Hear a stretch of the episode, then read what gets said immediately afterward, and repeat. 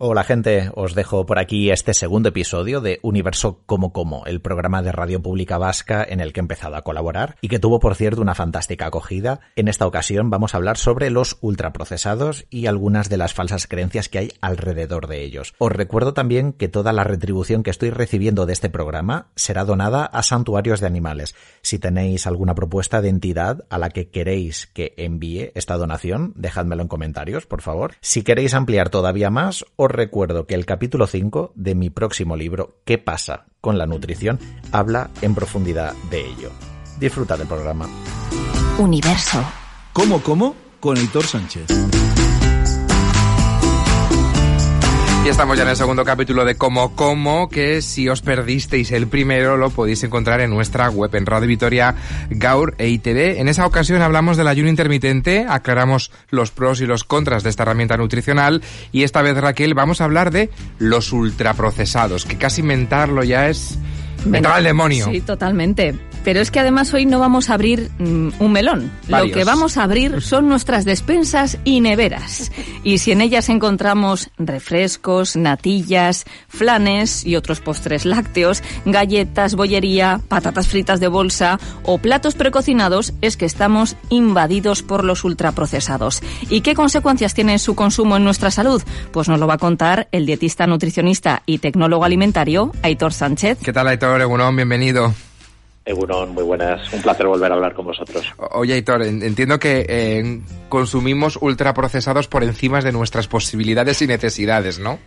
Sí, sí, completamente. es un, un, producto, un tipo de producto, porque además nos gusta mucho decirle producto alimentario y no alimentos ultraprocesados, porque este matiz de que no son alimentos, sino más bien son unos derivados comestibles, es importante hacerlo, porque en realidad muchas veces son una amalgama de ingredientes que obviamente podemos comer y podemos disfrutar, porque también forman parte de nuestra gastronomía. Hay que también disfrutar y degustar, pues de vez en cuando, si, si, si queremos que así sea, por de una pieza de bollería, de, de un desayuno, de una tarta especial. Pero lo que no pueden tener estos productos es un protagonismo excesivo porque entonces estarían desplazando a todos esos productos saludables de nuestra alimentación y es que no olvidemos que en dietética cuando un alimento entra está desplazando a otro necesariamente y eso es lo que pasa mucho en nuestra alimentación con los productos ultraprocesados.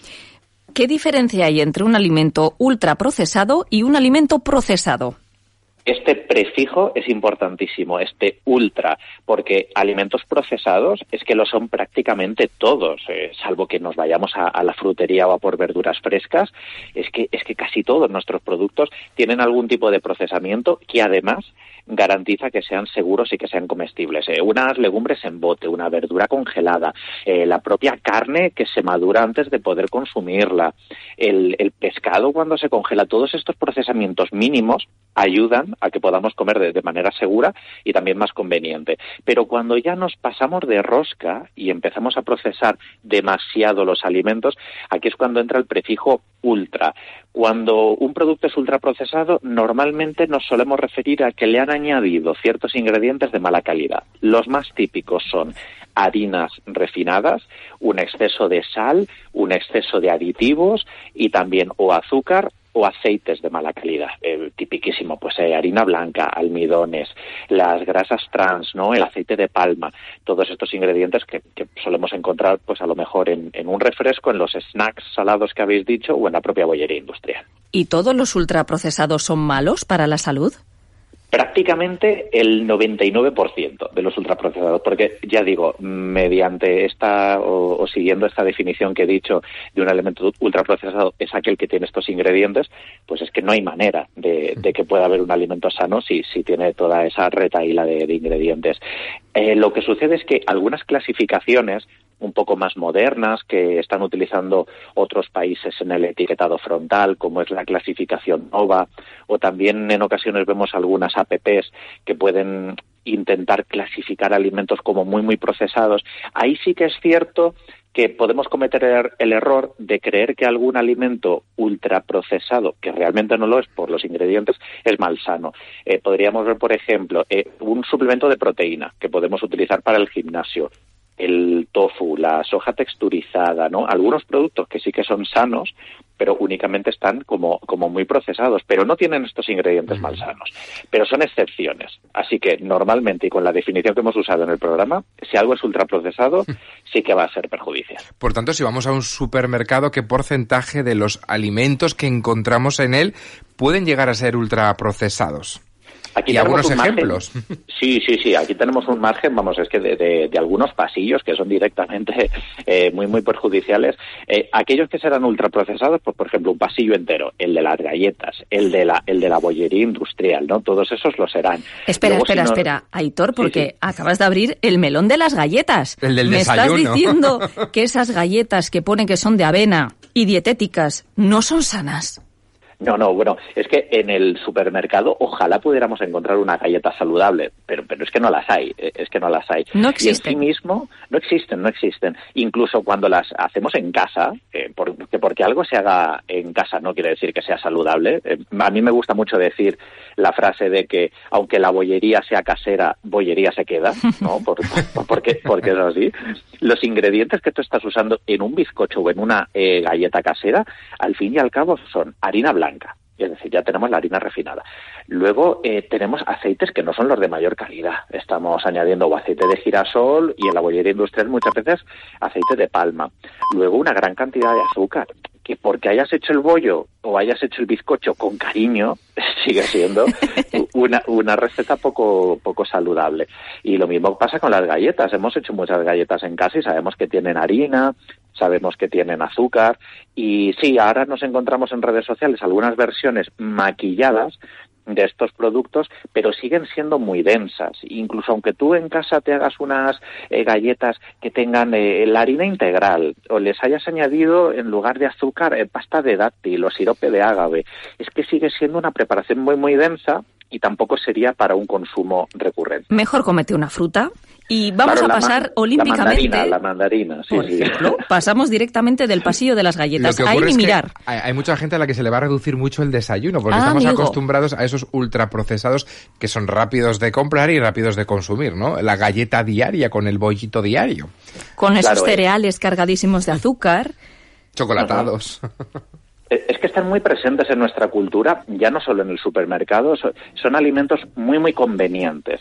Como no se ponen malos, porque realmente tienen una fecha de, consumo preferente muy, muy, muy larga, hacen que muchas veces estén en las máquinas de vending. También es muy cómodo repartirlos. ¿eh? ¿Por, qué encontramos galletas en los hospitales o encontramos también galletas en algunas escuelas infantiles o en muchos caterings? Porque es muy cómodo repartir eh, por unidades. Eh, los encontramos hiper implementados en la propia panadería de, un barrio. Vamos a encontrar muchos productos ultraprocesados porque, claro, es que finalmente no, no se ponen malos. Tú puedes dejarlos seis meses, ya se irán llevando todas esas piezas de, bollería. Y eso hace que muchas veces pues eh, estén tan presentes en nuestro, en nuestro día a día. Nos llega un mensaje que nos pregunta, y entonces, si quitamos las galletas, ¿qué podemos desayunar? Después lo vamos a contestar. Ya saben que tenemos abierto nuestro WhatsApp, es el 656-787180, y aquí estamos recibiendo todos los mensajes para trasladárselos a Hitor. Bueno, Hitor, hemos pasado por el pasillo de las galletas, nosotros sin mirar, ¿eh? directos con el carro palante. ¿Hay algún otro pasillo también preocupante? Ponnos más ejemplos que encontramos en el supermercado. Pues mira, nos encontraríamos también un pasillo en el que casi todo sería ultraprocesado, por no decir todo, que sería el de los refrescos. Los refrescos, además, tienen una problemática y es que nos estamos tomando toda esa gran cantidad de, azúcar o de edulcorantes muchas veces sin percibirlo, que es que nos bebemos. Eh, las personas que, se, que comen, especialmente niños y adolescentes, bebidas energéticas o que con un refresco de cola o con un refresco de naranja o limón acompañan las comidas, al final están haciendo una ingesta de azúcar y, una ingesta también de bebidas carbonatadas que muchas veces no perciben. Así que también sería otro de estos pasillos que cuanto menos pasemos por allí, eh, mejor. Y, quiero aclarar esto, no, no, estoy diciendo que nunca, eh, o sea, que, que, no sea compatible el tomarnos de vez en cuando un refresco, de vez en cuando una pieza de bollería. Lo que no podemos hacer, insisto, es que estén de manera recurrente, de manera frecuente en nuestra alimentación, porque entonces le quitamos el espacio al agua, le quitamos el espacio a la fruta, le quitamos el espacio a las verduras y es que entonces no hay manera de llevar una alimentación saludable. El pasillo de la comida precocinada, eh, congelados, etc., también es un pasillo eh, alerta, un pasillo con luces rojas. Es un pasillo conflictivo. Aquí habría que ver porque, porque sí que tenemos muy buenas opciones y, hay que diferenciarlas. Por ejemplo, yo me acuerdo, seguro que os suena cuando hace unos 15, 20 años decíamos, uy, todos los congelados, qué perjudiciales son. Eh, y era una época donde sí que es cierto que a lo mejor había únicamente lasañas, pizzas, empanadillas, croquetas, varitas de merluza. Es decir, estaba como muy manchada todo, ese pasillo. Pero ahora también es cierto que tenemos productos ultracongelados que están muy bien. Tenemos alcachofas, tenemos guisantes. La, verdura ultracongelada ha ganado una calidad magnífica y, y entonces hay que saber buscar en los pasillos. Con la comida preparada o incluso las conservas, pasa exactamente lo mismo. Nos podemos encontrar comida preparada que sea, pues, prácticamente un, espanto, ¿no? Que si flautines de, queso, eh, productos que, que, están hechos a base de, pasta con carne picada, eh, que no son nada interesantes, pero ahora también tenemos algunas alternativas como guacamoles humus, incluso ensaladas listas para comer que están muy bien. ¿Tortillas de patata? Tortillas de patata, incluso, sí, sí. Es, decir, hay algunos productos. Mira, ahora que nombras la, tortilla, Raquel, eh, la tortilla de patata o el gazpacho, ¿no? que son comidas ya preparadas, han mejorado mucho en, en, los últimos años. Antes las tortillas de patatas de, supermercado o el gazpacho eran como productos infames, que no está como el, el casero, pero en siete, ocho años la calidad de estos productos ha mejorado muchísimo, ya no solo en ingredientes, donde ya nos encontramos a veces hechos con aceite de oliva incluso y demás, sino que el tratamiento térmico hace que, tengan unas calidades organolépticas muy, muy parecidas a como si los hicieras en casa. De hecho, el gazpacho o el salmorejo es prácticamente indistinguible. Antes has dicho una palabra que yo creo que también es clave y has dicho que hacemos un consumo excesivo. Y seguramente algún oyente diga, bueno, yo lo consumo con moderación. Sí, es que la, la moderación es muy complicada en nuestra cultura, porque todos los alimentos que son poco sanos, se nos ha dicho que hay que tomarlos en moderación. Y somos terribles, somos terribles para intentar calcular qué es con moderación.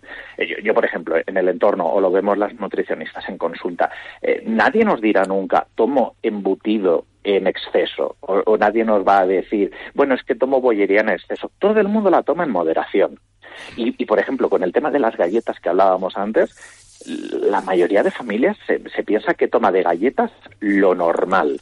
Claro, lo normal en galletas a lo mejor es únicamente un desayuno a la semana, porque saben que no pueden tener mucho protagonismo, y a lo mejor se toma pues una ración del sábado, un peque, porque las galletas no son sanas, y a lo mejor hay otra familia que para ella lo normal es tomarse unas pocas galletas en el desayuno y unas pocas en la merienda. Vamos, algo que, que, ha pasado en mi familia toda la vida. Yo me crié con esa cultura. Entonces, hay un niño que está tomando una ración de galletas a la semana y otro que está tomando 14 raciones de galletas a la semana. Y las dos familias tienen la sensación de que toman lo normal es un buen ejemplo de, lo mal que estimamos la frecuencia de consumo de, alimentos que son poco saludables. Porque ¿qué, efectos tiene en la salud el abusar de todos estos productos ultraprocesados, de esas galletas que podemos desayunar, esa Coca-Cola a mediodía, eh, esa lasaña rápida que compramos ya hecha porque no tenemos tiempo? ¿Qué supone el abusar de todos estos eh, productos? Tú has llegado a decir, Aitor, que debería ser una prioridad de salud pública reducir los ultraprocesados. De hecho lo es, pero, pero curiosamente os tengo que confesar un tema que no mucha gente conoce y es que en España somos de los países que menos ultraprocesados consume de Europa. Y esto es muy, muy chocante porque sé que en redes sociales como que parece que son el gran enemigo y obviamente hay que reducirlos, es una gran, gran prioridad. Pero donde sí que sería especialmente importante reducirlos sería en población infantil, porque dentro de esos perjuicios tenemos como dos grandes impactos. Uno, el que es directo para la salud. Los ultraprocesados como tienen esos ingredientes de mala calidad y también son muy energéticos, muy densos, pues al final acaban predisponiendo al sobrepeso, a la obesidad, a la diabetes 2, a la hipertensión, a los problemas de, colesterol, de triglicéridos, es decir, todo este cóctel del, del, síndrome metabólico está ahí presente con los ultraprocesados. El daño directo. Pero luego está el daño futuro, y esto es lo que vemos con peques y es que cuando tienen un consumo alto de ultraprocesados, les estamos condicionando terriblemente el paladar. Y con los productos infantiles, claro, ya empiezan a notar esos sabores intensos, esos umbrales de, percepción que dicen, madre mía, es que mi, paladar está alucinando, mi lengua eh, está completamente loca con este producto tan dulce o este producto tan intenso y claro, los Métele el brócoli luego. ¿Cómo lo sabe hacer la industria alimentaria? Eh? Por tanto, Aitor, el titular de hoy es... El titular sería... El titular sería... El titular sería ultraprocesados cuanto menos mejor que es un mensaje mucho más claro que tomarlos en moderación, porque ya hemos visto que eso no nos ha funcionado muy bien. Oye, Aitor, ¿y esta es la madre del cordero si queremos empezar a comer mejor? Porque hablábamos la semana pasada del ayuno intermitente, bueno, pues que ni es mágico ni tampoco es malo, pero claro, con esto tenemos que ser más contundentes, ¿no? Hay que empezar a meter mano a los ultraprocesados si queremos empezar a cuidarnos. Sin ninguna duda, porque en alimentación muchas veces decimos que importa más lo que no comemos que lo que comemos. Entonces, claro, si tú ya te has quitado de esos desayunos y de esas meriendas y medias mañanas, has quitado refrescos, has quitado bollería, has quitado galletas, ya habrás mejorado mucho, porque de entre todas las opciones que desayunes, mm, más o menos nos da igual que tomes fruta, que tomes frutos secos con el yogur, que tomes una tostada con tomate, unos huevos revueltos, todo está bien, todo está bien, lo importante es no convertir tus ingestas en algunas que sean malsanas. Bueno, hoy nuestros oyentes nos quieren abrir varios melones en nuestras páginas, en nuestros mensajes eh, que han llegado al, al WhatsApp, así que creo que esos melones los abriremos más adelante, porque abren el melón de la comida sin gluten, eh, que mucha gente está empezando a tomar alimentos sin gluten a pesar de no ser celíacos, y también la del azúcar. Pero creo que merecen casi capítulos específicos, así que... Y hablaremos también, ¿eh? A ese oyente que nos escribía, ¿y entonces qué desayuno? Bueno... Tendremos más capítulos de cómo como, no pasa nada que profundizaremos en ello. Aitor Sánchez, mi dieta coge en todas tus redes sociales. Gracias y nos escuchamos el 15 de marzo con el capítulo número 3. Gracias, Aitor.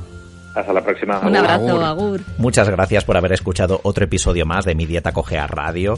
Os recuerdo que en este inicio de año estoy centrado en dos nuevos proyectos. Por un lado, Viajetal, la aventura gastronómica que tiene su propio podcast, que os dejo en la descripción. Y también mi quinto libro, ¿Qué pasa con la nutrición? que sale a la venta el 22 de febrero. En él analizo las grandes polémicas y controversias de la nutrición actual y acabo recopilando pues todo el lío que hay actualmente con el ayuno intermitente, con las dietas ceto, low carb, la dieta paleo, el veganismo, los ultraprocesados. Ya lo podéis pre-reservar en diferentes plataformas formas y así poner un poco de orden en todas estas corrientes, conociendo sus pros, sus contras y que seáis capaces de escoger de una manera más informada. Nos vemos en el próximo programa. Hasta luego.